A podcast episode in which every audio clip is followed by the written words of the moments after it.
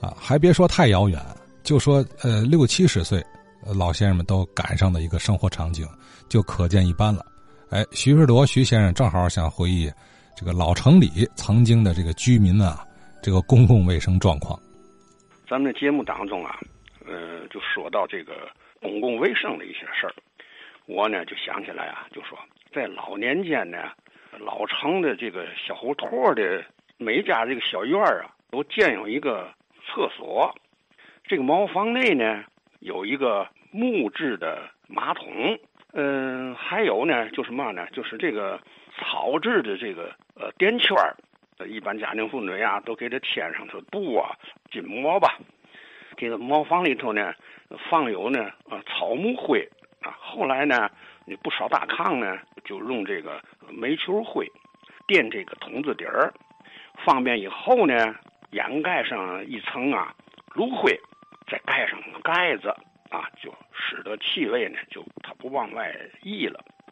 可会公每天呢摇着铃铛在胡同里头吆喝：“可会啊，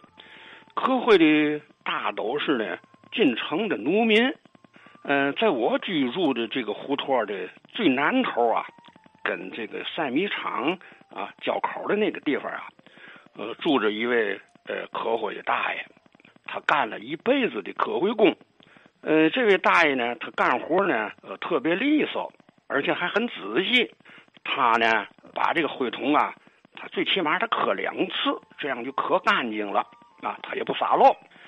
呃，他从来呢不在人家饭口的时候啊干活。呃，科会工呢，他把这个粪便呐，就得交到这个粪场子。最早呢，老城里呢有开粪场子的人家，我知道呢，就是在东门里日升荡胡同的紧北头啊，快到这个卞家小胡同那儿啊，有一条胡同东西向的，叫这个夏家粪场。这个名字呢，很可能就是过去啊就有开粪场的。旧时候的这个粪场呢，收集完粪了以后啊。他把这粪就晾干了，然后呢，他就呢向农村来出售。在这个呃居民区里头，要是开粪场子，他就影响环境卫生了。所以后来呢，一些粪场子呢就陆续的啊就迁往了城郊了。随着这个啊城市人口的增多，人们呢就去公共厕所呀方便了。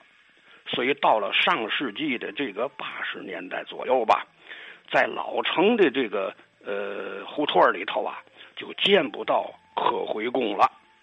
那个时候呢，啊，城里的这个这些公厕呀，都是蹲坑，一个坑呢就埋着一个小缸。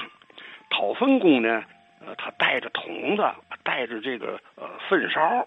啊，就快啊，快到这个桶子里头呢，再折到这个粪车里头。这个后来呢，厕所呢也进行了改进，啊，就用了这个水冲式的。呃，在老城的北门里，这个运输西街小学对过啊，呃，有这个呃清洁队的啊存粪车的地方。虽然呢，这个他用完了以后，把这个粪车冲干净了。但是呢，周边的环境啊还是受污染。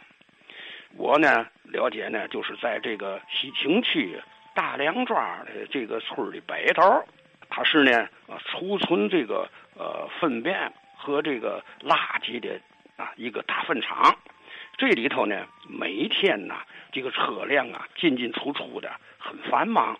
农村呢它耕地啊它都需要这个大粪啊作为有机肥料。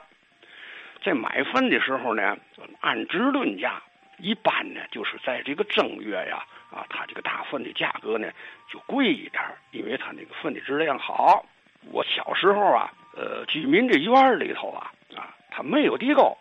所以人们呢，啊，就把脏水呀倒在了泔水烧，这个用长了这泔水烧这味儿味烘烘，尤其天热呀，这个苍蝇啊特别多，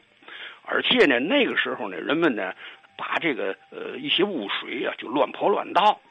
可是那时候早晨起来呀，有清洁工打着这个棒子吧，就收这个泔水。在这个呃东门里呀啊，他有一个南海区的这个清洁大队，呃，负责呢收泔水、处理这个粪便，还有运垃圾。倒在这个呃解放初期时候啊，就是填埋这个污水河啊，填呢一些个城南边的一些大坑。后来呢，因为他这个当时这个垃圾啊，主要就是呃煤灰，还有呢啊一些生活垃圾，就在这个城郊附近吧，就建立了这个垃圾场来存放垃圾。呃，我记得就是黄河道影剧院那儿。那儿原来它就是一个垃圾场，还有呢啊，在这个红旗路跟鞍山西现在的鞍山西道交口的那个地方啊，叫北草坝啊，北草坝那个地方呢也有垃圾场。这个农村呢，到了冬闲的时候，这个生产队啊，当时就派工去来呢运垃圾，那时候呢就叫拉岗子。这个垃圾收到了农村以后呢。他就呢啊赔了一个大池子，然后呢把那粪呢倒进去，然后呢就用这个垃圾啊就把这个粪呢就给它盖上头，啊它就发酵，发酵以后呢就成为了有机肥料了，啊现在呢这个可回的、呃掏粪的、收这个泔水的、倒土的、拉缸子的这些个活呢就都没有了。好啊，您听听，啊，呃，再加上昨天杨世山先生，呃，包括之前邢国奇老爷子也也都提过啊，所以他们这给我们还原出了曾经普通的天津老百姓，尤其是居住在老城区的人们这个环境卫生条件啊，所以说这个很多病啊，这个今天的年轻人听起来都费解，反正我都听不明白，什么打背啊、塞漏啊、啊流脓打水啊。现在的孩子一个个的干干净净的，自然就不会出现这个毛病。哎，